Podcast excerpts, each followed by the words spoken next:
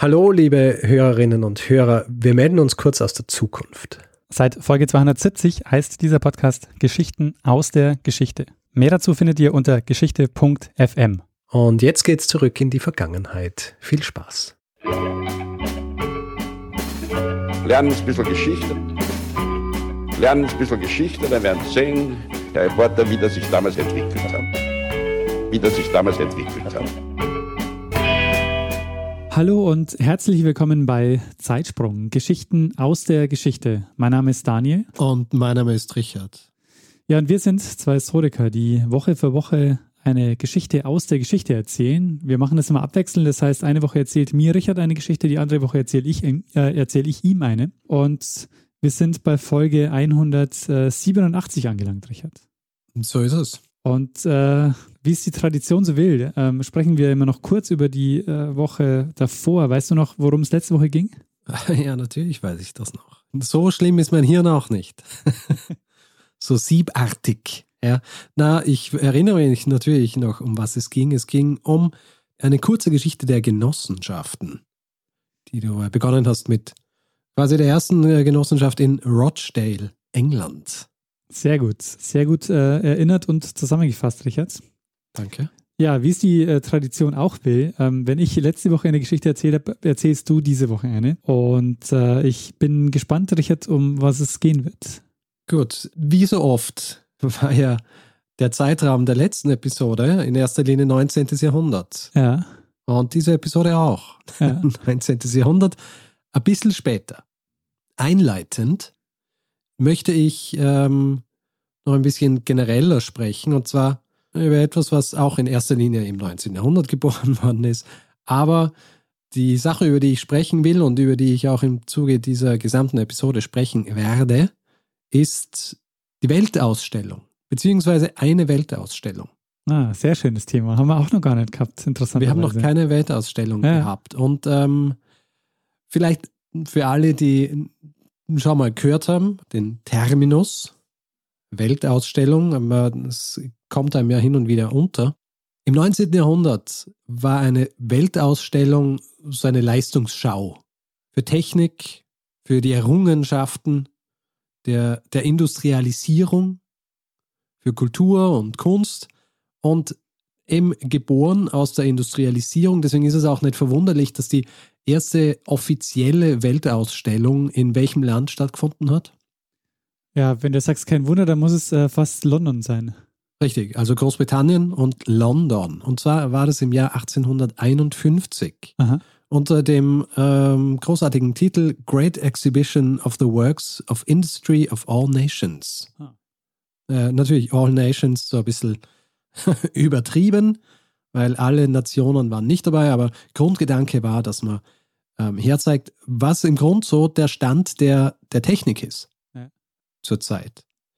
Das heißt, viele, viele andere Länder auch inkludiert. Deswegen gibt es auch andere Namen dafür, zum Beispiel Exposition Universelle Internationale. Das war Spanisch? Unschwer. es war nicht Spanisch. Das ist ein französischer Titel. Ja? Oder man hat es auch World's Fair genannt. Ja. Glaube, das ist dann hauptsächlich so, wenn es so die US-amerikanische hat. Vor dieser ersten großen World's Fair oder Great Exhibition im Jahr 1851 hat es auch schon ähnliche Weltausstellungen gegeben, die aber nicht in diesem großen Rahmen waren. Also England zum Beispiel war inspiriert durch äh, vor allem französische Ausstellungen der Industrie, die schon im 18. Jahrhundert stattgefunden haben, aber vor allem dann auch äh, 1844 und 1849. Und die große Weltausstellung in London war dann im Grunde eine Antwort der Engländer auf diese, auf diese französische mit dem Anspruch, dass sie zeigen, dass eigentlich England die führende industrielle Macht ist. Deswegen, äh, und sie haben das ja quasi auch gut vermittelt, weil sonst hättest du ja auch nicht gesagt, ähm, England bzw. London war diese Stadt, in der die Weltausstellung stattgefunden hat. Und du hast es wahrscheinlich auch einfach gewusst, oder? Ja, ehrlich gesagt hätte mich jetzt auch Paris nicht überrascht, aber wenn du sagst, ja. es hat mit Industrialisierung zu tun, dann äh, ist natürlich ich meine, es ist wahrscheinlich so eine Frage der Definition, weil die äh, Franzosen wahrscheinlich behaupten würden, dass sie diejenigen sind, die dieses ganze Konzept erfunden haben, ja. nachdem sich die Engländer darauf gestützt haben. Aber die Weltausstellung, wie wir sie heute kennen, die auch dann äh, so entsprechend reguliert bzw. organisiert wurde in äh, den weiteren Jahrzehnten, ist die, die in, in England stattgefunden hat. Nach dieser ersten Weltausstellung in England fand dann noch eine weitere in England statt. Zwei weitere haben dann in Paris stattgefunden. Und die fünfte Weltausstellung, über die wir heute sprechen werden, ja. die fand zum ersten Mal in einer deutschsprachigen Stadt statt. weißt du, welche deutschsprachige Stadt das war? Also wenn du es schon so sagst, dann ist es vermutlich nicht Berlin. ist nicht Berlin? Ah, deutschsprachig, dann ist es Wien. Es ist Wien. Ah, sehr gut. Wir werden heute über die Wiener Weltausstellung aus dem Jahr 1873 sprechen. Aha. Sehr spannend. Wie erwähnt, es ist die erste Weltausstellung im deutschsprachigen Raum und der Anspruch war natürlich, dass sie was ganz Besonderes sein soll.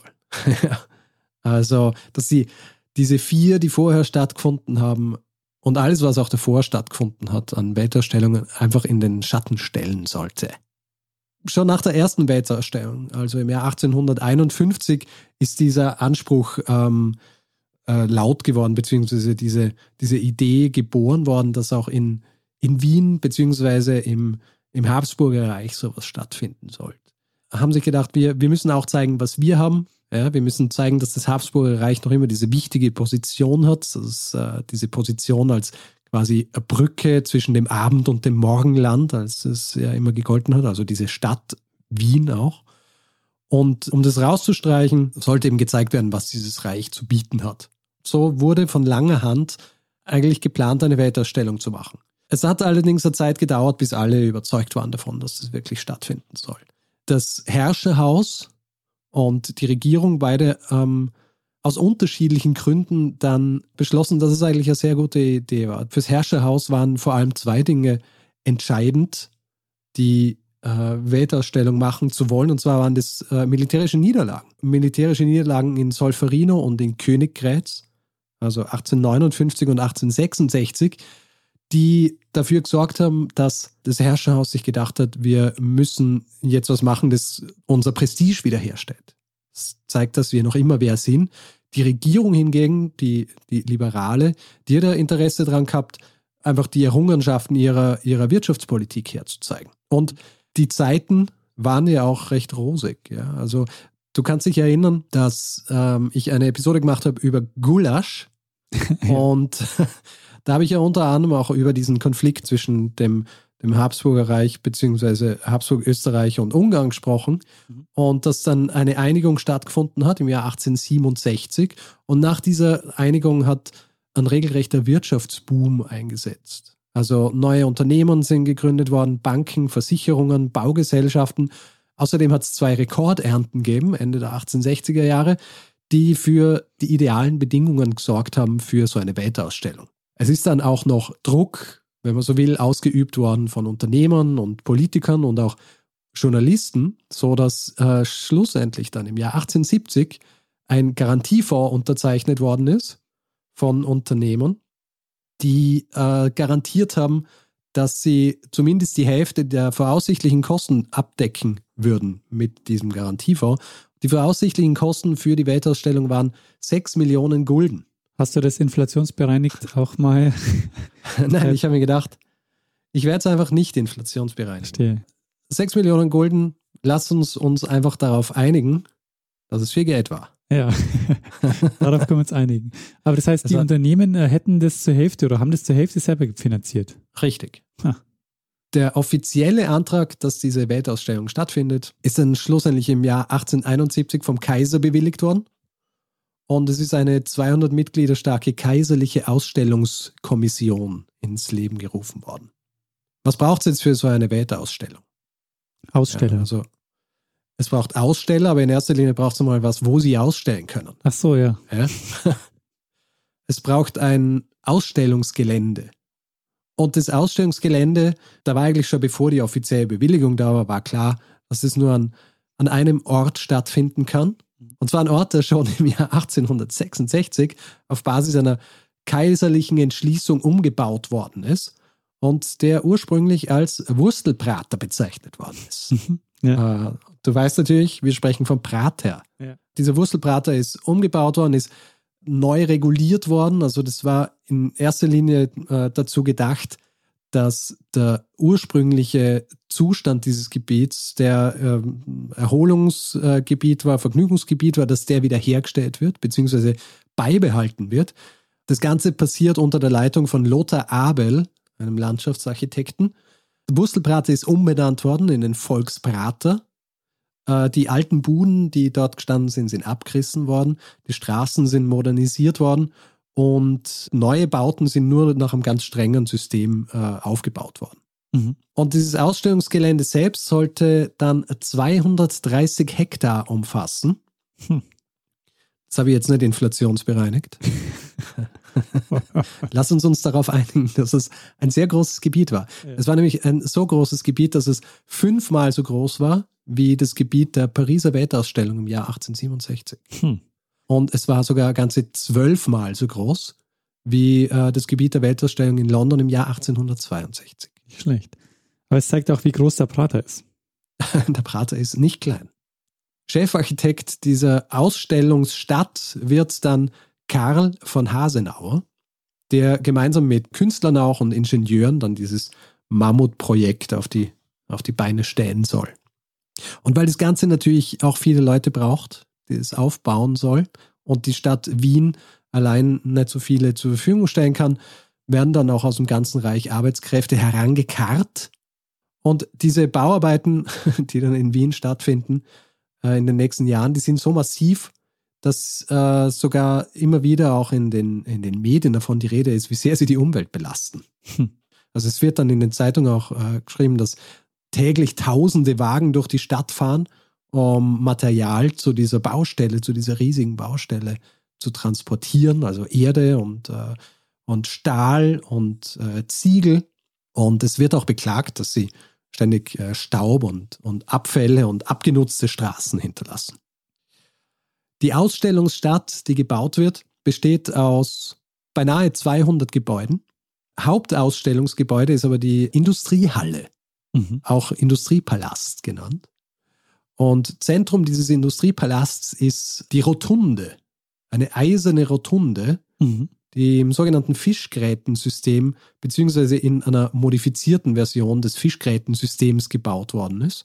Äh, diese Rotunde war 85 Meter hoch und 108 Meter Spannweite hat sie gehabt. Und damit war diese Rotunde der zu diesem Zeitpunkt größte Kuppelbau der Welt. Hm. Doppelt so weit wie der Petersdom Krass doppelt. in Rom. Ja, Und Tja, ist schon in- einigermaßen beeindruckend, wenn man da Allerdings. Ja. Ja, das sind halt die Errungenschaften der Industrie. Noch ein bisschen was zu, diesem, äh, zu dieser Rotunde. Auf diesem Dach stand eine Sache, die ich auch schon beschrieben habe in einer anderen Episode, die ich gemacht habe, wo ich auch über ein Bauwerk gesprochen habe. Und zwar äh, das Schloss Vaux-le-Vicomte. Und falls du dich erinnerst, auf dem Hauptteil dieses Schlosses stand eine Laterne. Mhm. Ja, beziehungsweise eben etwas, was aussieht wie eine Laterne, das in der Architektur aber eben auch als eine Laterne bezeichnet wird, weil es ausschaut wie eine Laterne. Und, auch, und auf dieser Rotunde sind gleich zwei von denen gestanden. Mhm. Es hat eine große, eine untere gegeben, die hat einen Durchmesser von 32 Metern gehabt, bestand aus 30 Säulen, die äh, jeweils 10,5 Meter hoch waren. Und rundherum hat es so einen, einen Umgang gegeben. Das heißt, man hat raufgehen können und dann rundherum gehen und hat äh, sich die ganze Stadt anschauen können. Und äh, dann in dieser ersten Laterne hat man dann noch hochklettern können, so Eisentreppen, bis man in der zweiten Laterne war, von der man aber nur von innen rausschauen hat können. Mhm. Wien, und du hast ja einige Zeit in Wien gelebt. Das Ja. heißt, du, ähm, du kennst die Art der Wienerinnen und Wiener. Und äh, Wien war natürlich überhaupt nicht begeistert von dieser Rotunde.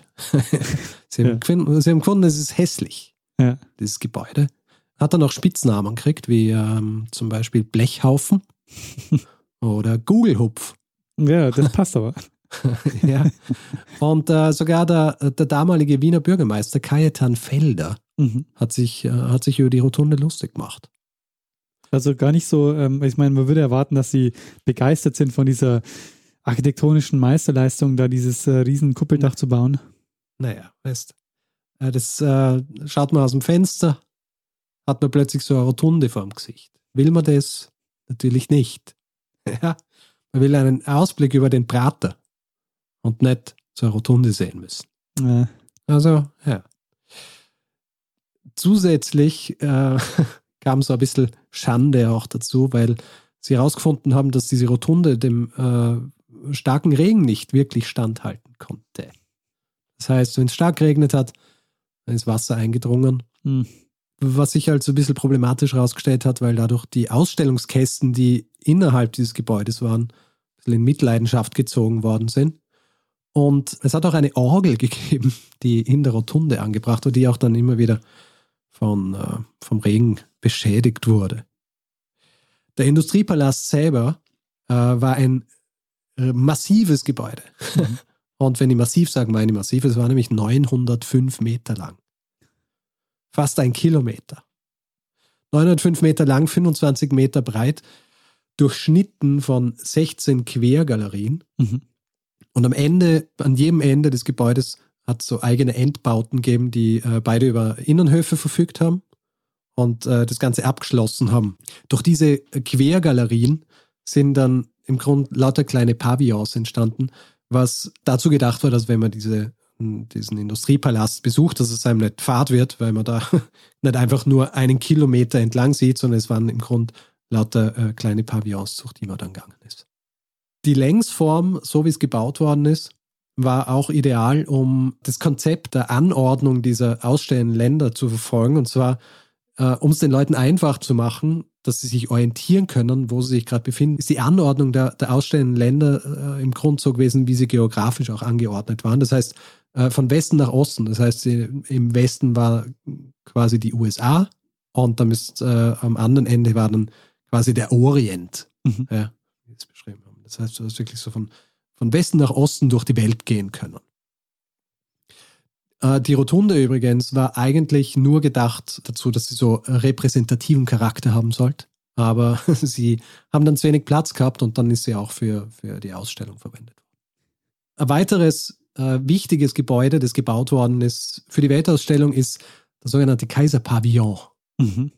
ein, ein, ein Prachtgebäude und äh, wie der Name schon sagt, war es ein Repräsentationsbau, der quasi für den Kaiser gebaut worden ist.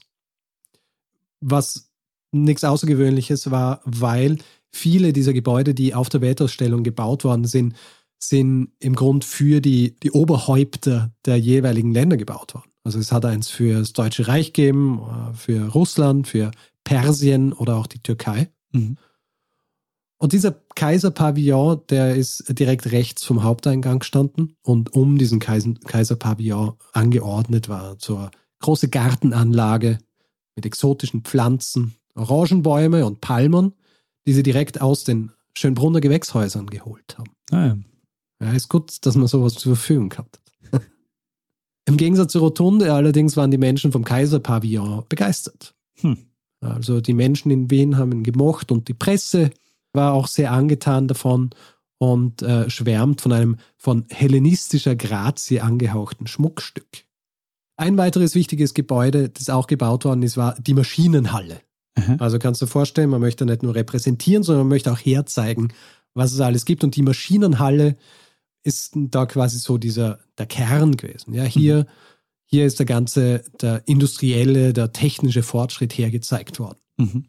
Schlussendlich sind dann in dieser Maschinenhalle 284 Aussteller und zeigen dort äh, dann her, was, was es alles gibt. Also Antriebsmaschinen zum Beispiel, also Dampfmaschinen, aber auch Dinge wie Wassermotoren und auch Verbrennungsmotoren, zum Beispiel Gaskraftmaschinen. Mhm. Dann haben sie drin gehabt Lokomotiven, Eisenbahnwaggons und unterschiedlichste Maschinen für die Textilindustrie und die, die Druckereiindustrie. Mhm. Ein weiteres Gebäude sollte noch erwähnt werden, quasi Pars pro Toto für all die anderen Prachtbauten, diese speziell für die unterschiedlichen Länder äh, äh, gebaut worden sind, und zwar die ägyptische Baugruppe. Diese ägyptische Baugruppe hat gehabt eine Moschee inklusive Minarett, ein großes Hauptgebäude und ein ägyptisches Bauernhaus. Und dieses Hauptgebäude war zusätzlich noch eingeteilt in ein Herrenzimmer, Äh, dann mehrere, also das Herrenzimmer war quasi so das Zentrum dieses, äh, dieses Hauptgebäudes. Dann mehrere ähm, Zimmer, die reserviert waren für den ägyptischen Vizekönig, der das Ganze auch forciert hat, dass sie überhaupt dort sind, wo davon ausgegangen ist, dass das die Räume sind, in denen er dann weilen wird, wenn er kommt. Und er ist nicht gekommen. Also quasi umsonst gebaut für ihn. Äh, und dann hat es noch gegeben eine Volksschule, ein Kaffeehaus und am Gebäude dran äh, einen eigenen Bazar. Ah. Gebaut worden ist übrigens vom Architekten Franz Schmoranz. Mhm. Du lachst, aber tatsächlich sein Name. Ja. Franz Schmoranz baut es und das, was er dort hingestellt hat, ähm, hat so natürlich nicht existiert in Ägypten. Aber er hat es äh, trotzdem so gebaut, dass es wirklich diesen, diesen äh, für diese Zeit ähm, so exotischen, orientalischen Flair widerspiegelt. Insgesamt ist an den Gebäuden, die dann in dieser Ausstellungsstadt gestanden sind, 21 Monate lang gebaut worden. Jetzt fragst du dich natürlich auch, wie ist es eigentlich bei einer Weltausstellung? Wie viele Leute kommen da? Ja, ähm, ist es vielleicht, ist es, ja? Was ich mich frage bei so einer Weltausstellung, wie viele Leute kommen da eigentlich? ja, äh, eine gute Frage. Ich kann sie dir aber beantworten. Erhofft worden sind von den, von den Organisatoren 20 Millionen Gäste. Hm. Weißt du, wie lange so eine Weltausstellung normalerweise geht? Hm, ich schätze mal ein Jahr. Nein, sechs Monate. Ah. Also eigentlich zwischen zwei und sechs Monate. Aber diese Weltausstellung war für einen Zeitraum von sechs Monaten geplant. Mhm. Also in sechs Monaten 20 Millionen Gäste. Die Wiener Innenstadthotels zu dieser Zeit haben ungefähr 10.000 Personen nächtigen lassen können. Ja woraufhin dann von der KUK Polizeidirektion erhoben wurde, wie viele Gäste in Privatzimmern absteigen könnten. Und äh, da sind sie auf die Zahl 18.273 gekommen. Also 18.273 Betten. Mhm. Und äh, in den Vororten dann nochmal ungefähr 12.000. Auf Basis dessen, was die Organisatoren von den vorherigen Ausstellungen so ähm, gewusst haben, sind sie davon ausgegangen, dass pro Tag ca. 20.000 bis 30.000 Menschen in die Stadt kommen werden und dort auch schlafen werden müssen. Und es ist eine eigene Kommission eingesetzt worden, die Unternehmer dazu angeregt hat, neue Unterkünfte zu bauen. Mhm. Was dann die Folge gehabt hat, dass ein, ein richtiger Hotelbauboom eingesetzt hat. Ja, also neue Hotels und Gasthäuser sind gebaut worden, alte Gebäude sind erweitert worden, sind erneuert worden. Und mehrere Hotels, große Hotels, die es heutzutage noch gibt oder auch nicht, sind gebaut worden. Zum Beispiel das Hotel Metropol mhm. am Donaukanal, das du vielleicht kennst. Luxushotel mit 300 Zimmern. Ja. Das aber traurige Berühmtheit erlangt hat, dadurch, dass es während der NS-Zeit das Gestapo-Hauptquartier war. Ah ja, dann, äh, dann kenne ich es. Ja. Am Schillerplatz ist äh, das Hotel Britannia gebaut worden. Mhm. Und am Nordbahnhof das Hotel Donau. Das Hotel Donau ist allerdings unter einem guten Stern gestanden. ähm, warum, erkläre ich später. Zwei andere Hotels, die heute noch existieren, sind auch gebaut worden. Und zwar das Hotel de France. Ja. Ähm, Schottenring ist 1872 gebaut worden und das Hotel Imperial. Ah, okay. Beziehungsweise das Hotel Imperial hat eigentlich als Gebäude schon existiert und zwar ist es ursprünglich als Palais für äh, Herzog Philipp von Württemberg gebaut worden. Im Jahr 1872 und 73 dann aber zum Hotel umgestaltet worden. Aber das ist natürlich schon enorm, wenn die jeden Tag 20.000 Gäste erwarten auf der ja. Ausstellung für diese Stadt, ist schon äh, heftig. Ja. Und auch nicht nur Leute, die sich ähm, teure Hotels leisten können. Deswegen hat es auch Massenunterkünfte gegeben, die äh, gebaut worden sind. Und es sind tausende Privatunterkünfte quasi aus dem Boden gestampft worden. Ja. Und mhm. sind Leute haben äh, Bett frei gemacht, damit man dort auch schlafen kann. Wer es ein bisschen origineller haben wollt, der hat auch auf dem Schiff übernachten können. Und zwar äh, sind die sogenannten Ulmer Wohnungsschiffe extra gebaut worden. Diese, diese Schiffe ursprünglich sind es so Transportschiffe gewesen, die zwischen Wien und Ulm auf der Donau gefahren sind. Mhm. Für die Weltausstellung sind eigene Wohnschiffe gebaut worden. Die haben jeweils ungefähr 30 Kabinen gehabt, die nicht äh, wahnsinnig luxuriös waren, aber den Vorteil gehabt haben, dass sie direkt am Donaukanal, direkt bei der, beim Ausstellungsgelände anlegen haben können. Das heißt, wenn man dort genächtigt hat, war man quasi direkt bei der Weltausstellung. Mhm. Wie sind die Leute hinkommen? Was glaubst du, ist das Haupttransportmittel gewesen? Die äh, Eisenbahn.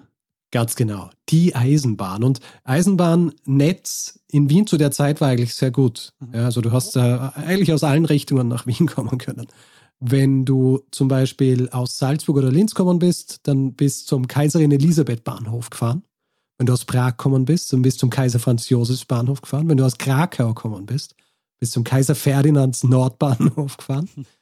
Alles sehr kaiserliche Angelegenheiten, diese Bahnhöfe. ja. Ah, außer der, wenn du aus Budapest kommen bist, da bist du nämlich am Staatsbahnhof angekommen. Ah, ja. Und es ist auch im Jahr 1873 der Nordwestbahnhof fertiggestellt worden. Der Südbahnhof allerdings war zur Zeit der Weltausstellung noch eine Baustelle. Der ist erst 1874 eröffnet worden. Ah, ja. Und es ist sogar noch ein eigener Zentralbahnhof direkt am Ausstellungsgelände gebaut worden, der äh, dazu gedacht war, diese unterschiedlichen Bahnlinien zu verbinden. Aber ist wenig genutzt worden, weil es den Leuten zu umständlich war. Hm. In der Stadt selber, um die Leute in der Stadt selber von einem Ort zum anderen zu transportieren, ist was verwendet worden, das es zu diesem Zeitpunkt erst ähm, einige Jahre gegeben hat. Die äh, Straßenbahn. Richtig, die Tramway. Zu diesem Zeitpunkt allerdings noch nicht elektrifiziert, Sondern, sondern richtig Ah. Von, von Pferden gezogen. Auch da hat die Weltausstellung dafür gesorgt, dass das Netz massiv ausgebaut worden ist. Mhm. Und zwar auf 37 Streckenkilometer. Hm. Äh, 554 Wagen waren im Betrieb. Außerdem zu dem Zeitpunkt, was äh, haben die Leute noch verwendet, um von A nach B zu kommen? Hm, Kutschen. Fiaker. Kutschen. Richtig. Die sogenannten Omnibusse. Mhm. Hast du gewusst, dass die Omnibusse heißen? Nee, das äh, höre ich jetzt zum Ja. ersten Mal. Das war, das war für mich auch neu. Aber auf jeden Fall, Omnibusse sind verwendet worden. Äh, Es sind sogar eigene Omnibusse gebaut worden, 150 eigene Omnibusse, die äh, riesig waren, acht Sitze gehabt haben und sogar noch Platz fürs Gepäck. Mhm. Und wie du angesprochen hast, Fiaker, also die Pferdetaxis, wenn man so will, Ja. sind auch zum Einsatz kommen. Und eine Frage, die man sich heute natürlich immer stellt, wo man irgendwo hinkommt, kann ich da überhaupt parken? ja, die haben sich damals natürlich auch gestellt, deswegen hat es am Ausstellungsgelände Platz für 2000 Fuhrwerke gegeben. Was recht viel ist. Hm. Ja. Und wer dann am Gelände selber war und nicht gehen wollte, für den hat es auch was ganz Spezielles gegeben. Und zwar hat es den sogenannten Rollwagen gegeben. Hm. Ist im Grunde sowas wie ein, ein Rollstuhl gewesen. Mhm. Ähm, den hat man anmieten können, hat der Zug mietet auch gleich einen Mann, der fein gekleidet war, der einen herumgeschoben hat. 500 von diesen Rollwagen hat es gegeben. Günstig war es allerdings nicht. Äh, für eine Stunde hast einen Gulden und 50 Kreuzer bezahlt. Für jede weitere Stunde dann einen weiteren Gulden. Diese Rollwagen waren auch bei der kaiserlichen Familie beliebt. Mhm. Die haben aber eigene anfertigen lassen. Die haben sich Ah. nicht in die gesetzt, die, die gebaut worden sind. Natürlich. Äh, zum Beispiel Erzherzogin Marie hat sich während der Weltausstellung in so einem Rollwagen durchs Gelände schieben lassen. Schlussendlich hat es auch noch eine weitere Attraktion gegeben, die sie sich auch abgeschaut haben von äh, früheren Weltausstellungen, die Ah. dort für Furore gesorgt hat. Ja. Der Heißluftballon, Ah, okay. in dem man sich setzen, äh, stellen kann und dann so in die Luft entschweben und dann äh, alles, dieses riesige Gelände von oben anschauen. Allerdings hat es diesen, hat's diesen Heißluftballon nur, äh, wie soll ich sagen, für kurze Zeit und nicht wirklich in Betrieb geben, weil an dem Tag, als er getestet werden sollte, das war der 29. Juni, ist ein Sturm aufkommen. Der Ballon hat sich losgerissen, ist aufgestiegen und in den dunklen Gewitterwolken entfleucht. Ah, man weiß nicht, wo er runtergekommen ist. Man weiß, wo er runtergekommen ist. Einige Tage später ist er in ungarisch Altenburg runtergekommen, also Nordwesten des heutigen Ungarns. Ja. Es war aber dann nicht mehr viel von ihm übrig, weil angeblich die Bauern ihn einfach völlig auseinandergenommen haben, die ihn gefunden haben. Tja, äh, ich meine, selber schuld, ja, wenn man da nicht aufpasst. Dann ist man halt den Ballon los. ja, absolut. Jedenfalls nach all diesen Vorbereitungen ist dann am 1. Mai 1873 die Ausstellung eröffnet worden. Mitglieder des Kaiserhauses waren vor Ort, auch Gäste aus äh, den ganzen unterschiedlichen Ländern. In der Presse ist das Ganze äh, hochgelobt worden, ja, also sehr patriotisch, ja, gesagt worden, was für eine Errungenschaft es ist, Meisterwerk der Technik und Wirtschaft und so weiter. Allerdings war es schon der Eröffnungstag ein bisschen problematisch, weil es so geregnet hat, dass das ganze Gelände unter Wasser gestanden ist. Hm. Außerdem war dieses Gelände eigentlich äh, fast noch immer Baustelle. also sogar die Rotunde, wo die Eröffnungszeremonie stattgefunden hat, war noch, war noch nicht fertig und man hat sie dann so ein bisschen provisorisch herrichten müssen für diese Zeremonie. Und leider hat dieses schlechte Wetter auch angehalten. Äh, und zwar so lange, dass bis Ende Juni potenzielle Besucher abgeschreckt worden sind, überhaupt hinzugehen. Ja. Also ungefähr zwei Monate lang karger Strom der Besucher und Besucherinnen. Aber es kommt noch schlimmer. Beziehungsweise es kommt in der Zwischenzeit schon schlimmer, weil am 9. Mai, also ja. knappe Woche nach der Eröffnung, 1873, weißt du, was da passiert? Äh, nee, also ich, ich weiß, was irgendwann passieren wird, aber dass es jetzt schon passiert, wusste ich nicht. 9. Mai ist ein Freitag, vielleicht hilfst du dir das weiter. Ähm, die Weltwirtschaftskrise? Weltwirtschaftskrise ist, glaube ich, ein bisschen zu viel, aber es ist auf jeden Fall eine österreichische Finanzkrise. Also der, der, der Börsenkrach. Richtig. Ja. Börsenkrach. Und zwar die sogenannte Gründerzeitblase platzt. Und diese Gründerzeitblase, das war eine Blase, die so im Zuge der, dieser Hoffnungen auf, äh, beziehungsweise der Erwartungen des Wirtschaftswunders, des Aufschwungs und so weiter entstanden ist. Ein bisschen auch angefeuert durch die äh, bevorstehende Weltausstellung. Es wird oft so kolportiert, dass die Weltausstellung eigentlich Schuld gehabt hat an dieser, an dieser Blase, was nicht ganz richtig ist. Ja, es ist übertrieben, aber auf jeden Fall diese, diese Blase platzt und, ähm, und startet somit die sogenannte Gründerkrise. Dass das direkt nach dieser Eröffnung äh, passiert, ist sehr ungünstig. Viele kleine, aber auch große Unternehmer stehen jetzt vor einem finanziellen Ruin und die Gäste der Weltausstellung bleiben einfach aus. Es hilft auch nicht, dass diese Unterkunftspreise, also diese Privatunterkünfte, von denen ich vorhin gesprochen habe, ja, diese Unterkunftspreise sind horrend. Ja. Viele Leute können sich das einfach nicht leisten, äh, auf die Weltausstellung zu gehen, weil sie es nicht leisten können, irgendwo zu schlafen. Schreckt auch viele potenzielle Besucherinnen und Besucher ab. Es wird dann versucht, den Eintrittspreis oder es wird der Eintrittspreis verringert um mehr Leute anzuziehen. Funktioniert aber auch nicht richtig. Vor allem, wer in der Weltausstellung ist, wird auch weiterhin geschröpft, weil zum Beispiel Speisen wahnsinnig teuer sind. Also so teuer, dass sich dann auch die Presse darüber lustig macht. Es hat zwar Pavillons aus der ganzen Welt gegeben, das heißt, du hast unterschiedlichste Speisen zu dir nehmen können. Leider waren viele von ihnen entweder sauteuer oder ungenießbar oder sie waren sauteuer und ungenießbar. Mhm. Also so sehr, dass es Geschichten gibt von Leuten, die äh, es gibt eine Geschichte von einem bekannten Sänger, glaube ich, der im englischen Pavillon ein, ein, ein Huhn serviert kriegt, wo er sagt, dass man dieses Huhn nicht essen kann und dann wirft er mit diesem Huhn um sich. Ja, äh, weil er, weil er sich so aufregt drüber. Also die Folge dessen ist, dass erstens die Zuschauer ausbleiben und dass sich auch so die öffentliche Meinung gegen diese, diese Weltausstellung wendet. Ja. Braucht er in Wien nicht viel, dass sich die, äh, die öffentliche Meinung gegen was wendet. Anfang Juni, beziehungsweise im, im Zuge des Juni, scheint sich aber dann so ein bisschen die Aufregung gelegt zu haben. Die Leute regen sich jetzt nicht mehr so auf drüber, dass das alles so teuer ist. Und es scheint, als äh, würde es jetzt so langsam wieder bergauf gehen. Allerdings kommt es dann noch schlimmer, weil in der Stadt die Cholera ausgebrochen ist. Mhm.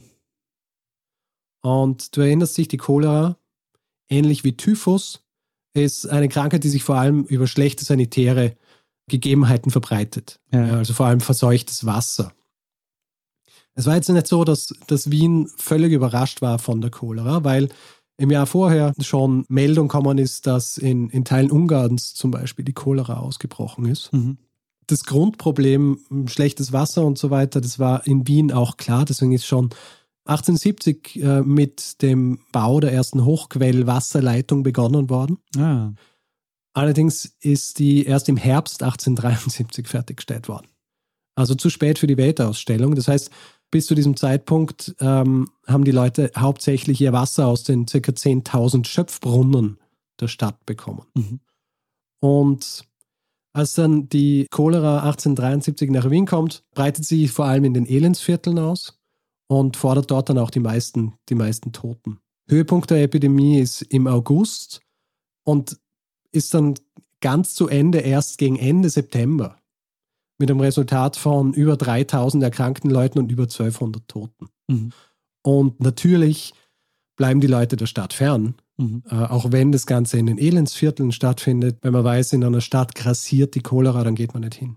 Ja, klar. Und ich habe vorhin erwähnt, das äh, Hotel Donau, äh, Ja. das unter einem schlechten Stern stand. Im Hotel Donau sind nämlich 13 Gäste an der Cholera erkrankt und acht von ihnen sind gestorben, was äh, zur Folge hatte, dass alle Gäste das Hotel verlassen haben. Als dann am 2. November diese Ausstellung zu Ende geht, nach sechs Monaten, ist quasi nochmal sowas wie ein letztes Aufbäumen, wenn man so will. Ja, am letzten Besuchertag gibt es einen Besucherrekord. Ja. 139.037 Besucherinnen und Besucher. Puh. Und äh, trotz all dieser Probleme, die zu diesem, zu diesem Zeitpunkt aufgetreten sind, ist die Stimmung eigentlich so äh, recht versöhnlich. Mhm. Weil es war äh, eine riesige Veranstaltung und es war ein Mammutprojekt, das äh, trotz dieser Widrigkeiten schon viel gezeigt hat. Ja, also 35 Staaten haben teilgenommen, 50.000 Aussteller. Und es war so eine Selbstdarstellung dieses, dieses liberalen Bürgertums, das, das es in der Form eigentlich noch nie gegeben hat. Ja. Es hätte zum Beispiel 40 Tage gebraucht, um sich alles, was ausgestellt worden ist, anzuschauen. Diese ganze Weltausstellung war so groß, dass es unterschiedliche Führer gegeben hat, die einem unterschiedliche Besichtigungsformen erklärt haben. Also wie man die und die gewisse Teile sehen kann, weil allen klar war, man kann, man kann nicht alles sehen. Mhm. Wie vorhin erwähnt, 20 Millionen Besucher sind erwartet worden. Schlussendlich waren nur sieben da. Au, weniger als die Hälfte. Ja, ich habe ja auch gesagt, 6 Millionen Gulden sind veranschlagt worden. Mhm. Gekostet hat schlussendlich 19 Millionen Gulden. Und eingenommen sind nur 4,2 Millionen Gulden worden. Also ein finanzielles Desaster Mhm. für die Organisatoren.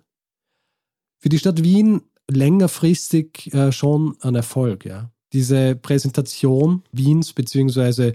Österreichs als, als diese Großmacht, die es noch immer ist, als dieser Angelpunkt zwischen Ost und West, hat eigentlich den Anstoß gegeben, dass Wien zur Metropole geworden ist. Und obwohl diese Ausstellung dann schlussendlich hin, weit hinter den Erwartungen geblieben ist, die meisten Aussteller waren eigentlich zufrieden und diese, diese Demonstration, diese Gesamtschau von, vom Stand der Technik und der Wirtschaft zu der Zeit war bis zu diesem Zeitpunkt eigentlich unerreicht.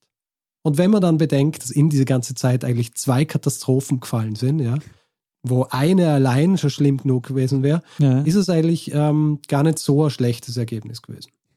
Was ist dann schlussendlich geblieben von dieser Weltausstellung? Die Gebäude sind ja wie meistens bei solchen Weltausstellungen äh, von Anfang an dazu gedacht worden, ähm, abgerissen zu werden danach. Ja, also die sollten dann nicht die ganze Zeit im Prater stehen. Das einzige Gebäude, das länger gestanden ist, war, äh, war die Rotunde, Hm. Weil es zu teuer gewesen wäre, sie abzureißen. Ja. Deswegen haben sie davon Abstand genommen.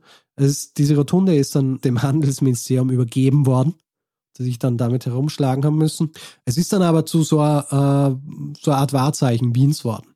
Ja, also neben dem Stephansdom war die Rotunde Wahrzeichen von Wien, ist verwendet worden für unterschiedlichste Veranstaltungen, bis sie dann im Jahr 37 das ähnliche Schicksal beziehungsweise dasselbe Schicksal ereilt hat wie den Crystal Palace in London, der auch äh, Wahrzeichen dieser ersten Weltausstellung war. Ja. Und zwar ist sie abgebrannt. Hm.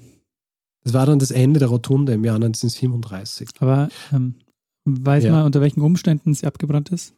Ähm, nö, habe ich nicht äh, gelesen. Ist halt passiert halt. Ja. Was gibt es heute tatsächlich noch in Wien zu sehen von der, von der Weltausstellung? Eigentlich sehr wenig. Es gibt äh, die Prater-Ateliers, die stehen noch im Prater. Ja. Die sind während der Weltausstellung verwendet worden, um, um, um, um Kunst aus äh, der ganzen Welt zu zeigen und werden heute als Künstlerateliers vermietet. Mhm. Äh, dann gibt es noch einen hölzernen, sehr kleinen äh, Pavillon, der an einen Privatkäufer verkauft wurde Mhm. und der heute noch im Berufsschulgarten Kagran steht, Der Teil der Wiener Stadtgärten ist ja. ist dann irgendwann auch restauriert worden und äh, wird heute als Hochzeitspavillon verwendet. Hm.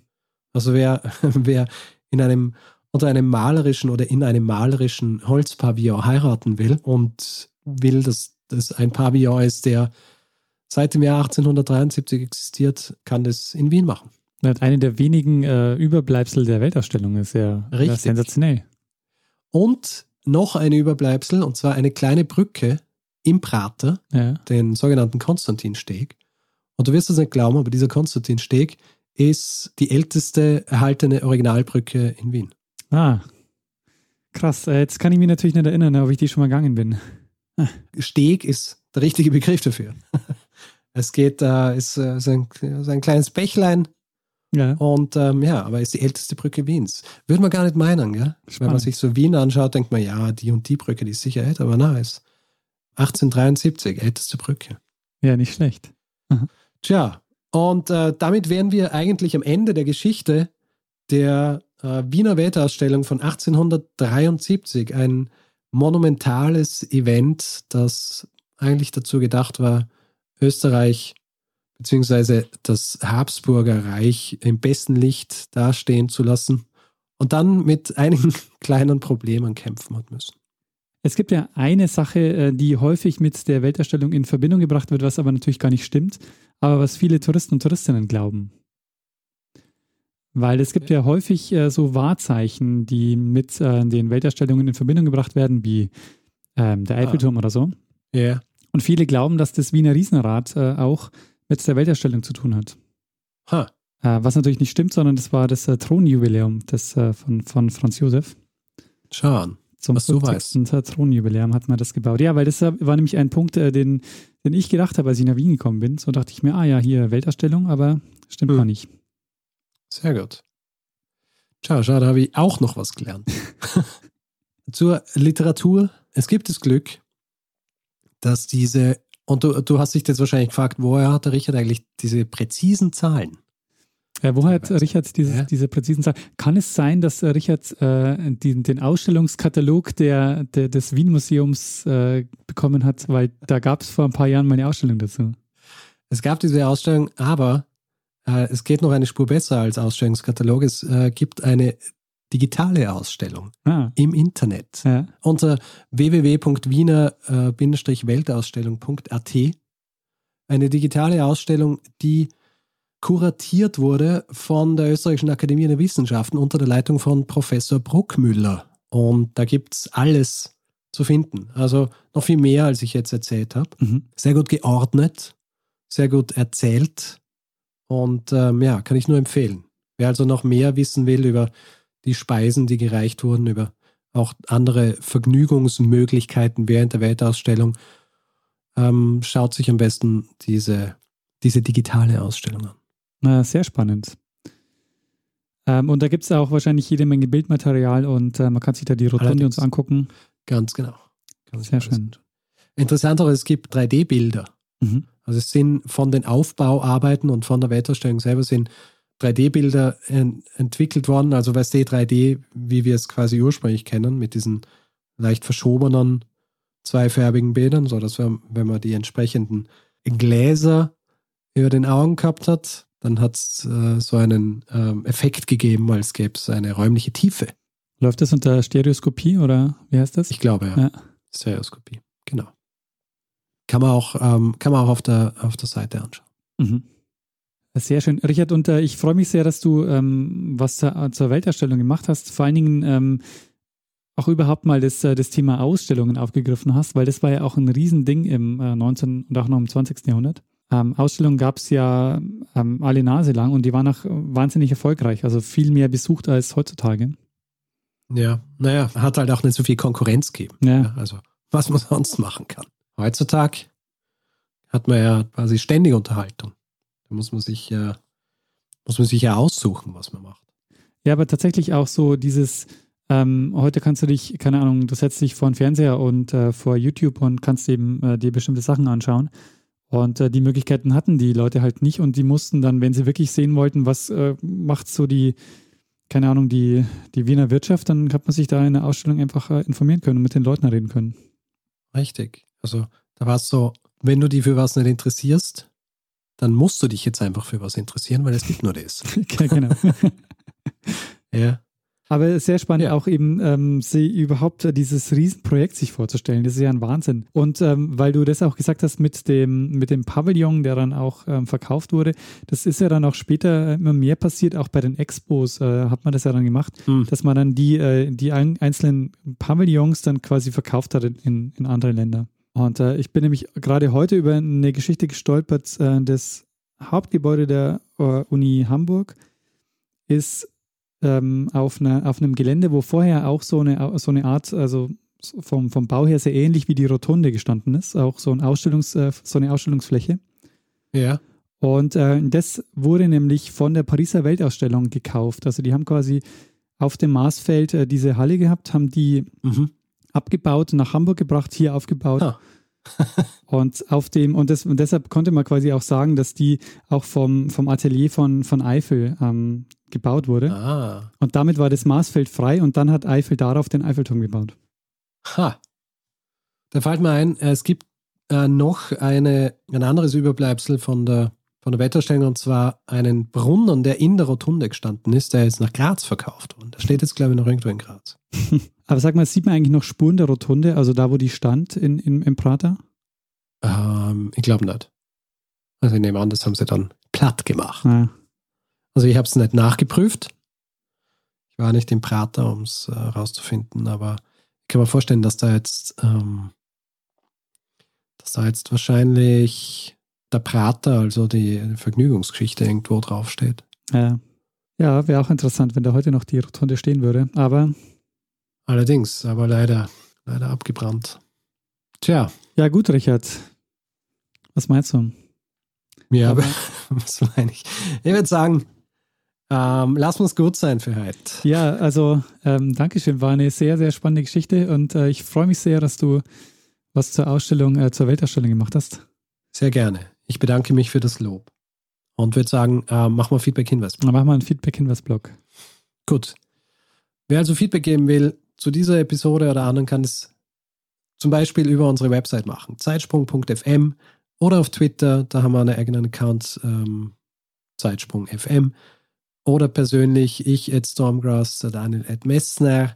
Und auf Facebook sind wir auf facebook.com slash zeitsprung.fm. Letztes Mal, glaube ich, vergessen zu sagen, wir haben auch eine E-Mail-Adresse, an die man uns Feedback schicken kann. Das ist feedback at zeitsprung.fm. Und wer uns reviewen will, äh, kann es zum Beispiel auf iTunes machen oder auf panoptikum.io. Freuen wir uns immer sehr drüber, auch wenn wir nicht antworten können. Außerdem gibt es die Möglichkeit, uns finanziell zu unterstützen. Und ähm, wie ihr vielleicht äh, schon gemerkt habt, wir sind äh, werbe- und sponsorenfrei und ähm, würden uns deshalb sehr freuen, wenn ihr uns ein bisschen was äh, zukommen lasst und uns dabei unterstützt, äh, jede Woche eine Folge zu erzählen. Und äh, wir haben auf der Webseite alle Hinweise zusammengefasst, die ihr braucht, um uns was zukommen zu lassen. Ähm, ein äh, Hinweis, den, äh, der noch wichtig ist, falls ihr einen Dauerauftrag auf unser, äh, unsere alte, äh, unser altes Konto ähm, habt, bitte ähm, nochmal auf die Seite gucken und ähm, die Kontonummer ändern, denn äh, wir haben jetzt ein neues Spendenkonto und ähm, ja, deshalb wäre es wichtig, wenn ihr äh, euren Dauerauftrag äh, auf das neue Konto legen würdet. Ja, und wir äh, bedanken uns in dieser Woche bei Domenico, Oliver, Jan, Henrik, Andreas, Wilfried, Philipp, Nikola, Markus, Thomas, Holger, Frank, Miriam, Nikolaus, Daniel, Wolfgang, Jonas, Dominik, Hendrik, Martin, Helmut, Marc und Steffen. Vielen, vielen Dank für eure Unterstützung. Ja, vielen herzlichen Dank.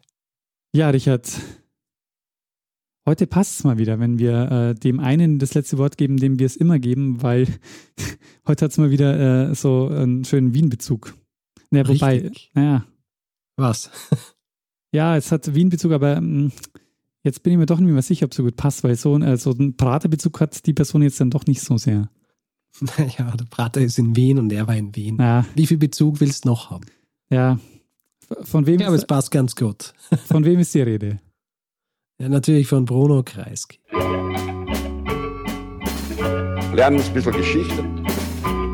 Lernen ein bisschen Geschichte, dann werden Sie sehen, der Reporter, wie das sich damals entwickelt hat. Wie das sich damals entwickelt hat. Oder wie damals, als es nur FS1 und FS2 gegeben hat im Fernsehen. Ja, das waren Zeiten. Da hast du halt dann alles angeschaut. Ja. Weil hat nur die zwei gegeben. Oder die Zeit, bevor es Netflix gegeben hat. Ja. Da hast du einfach fernschauen müssen. Einfach nehmen, nehmen müssen, was es gibt. Ich, ich will es nur so ein bisschen relatable machen für Leute. Zumindest auch für solche, die äh, auch zu jung sind, um FS1 und FS2 zu kennen.